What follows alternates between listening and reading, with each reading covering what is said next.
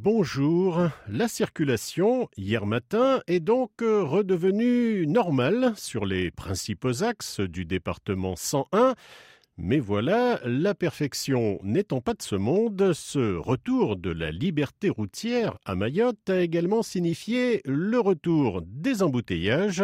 Écoutez d'ailleurs ces témoignages d'automobilistes captés hier matin par le micro de Jamila Swadiki. Ça circule un peu mal aujourd'hui. Depuis Tunzu, c'était vraiment très serré. C'est vraiment très bouché en ce moment euh, depuis Mamoudzou, là on a fait jusqu'à Kaweni. C'est vraiment très compliqué. Ce n'était pas le cas avec les barrages, ça circulait vraiment vite. Euh, d'ailleurs, on faisait Chikoni, Mamoudzou très facilement et rapidement. Mais là, maintenant, du coup, euh, c'est compliqué. Pour moi, c'était fluide jusqu'ici, mais à partir de là, Kaweni, là, ça commence à embouteiller. Trumsanga Mouji est ici, c'était fluide, donc ça allait.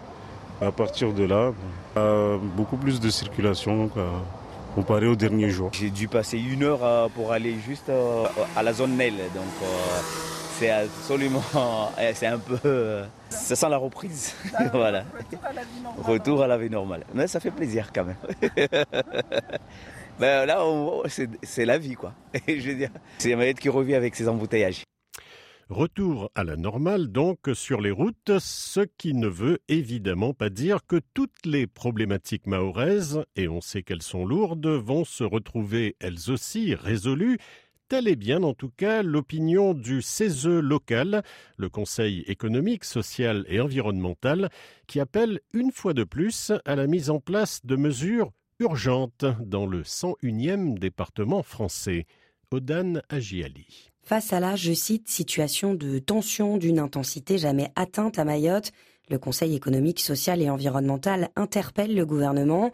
Au lendemain du dernier déplacement de la ministre déléguée aux Outre-mer, les membres du CESE appellent dans un communiqué au déploiement rapide de mesures d'urgence pour le territoire, relance du projet de loi pour un développement accéléré de Mayotte, mais aussi augmentation significative des moyens humains et budgétaires dans les services publics. Il faut, je cite, faire de l'éducation et de la protection de la jeunesse une priorité absolue porter l'offre de soins et les prestations sociales au niveau des besoins très conséquents. Au-delà des événements des dernières semaines, note le CESE, c'est l'égalité républicaine et l'état de droit sur l'ensemble du territoire qui doivent être respectés. En décembre 2022, le Conseil économique, social et environnemental avait déjà alerté le gouvernement sur la situation de crise que traversait alors Mayotte.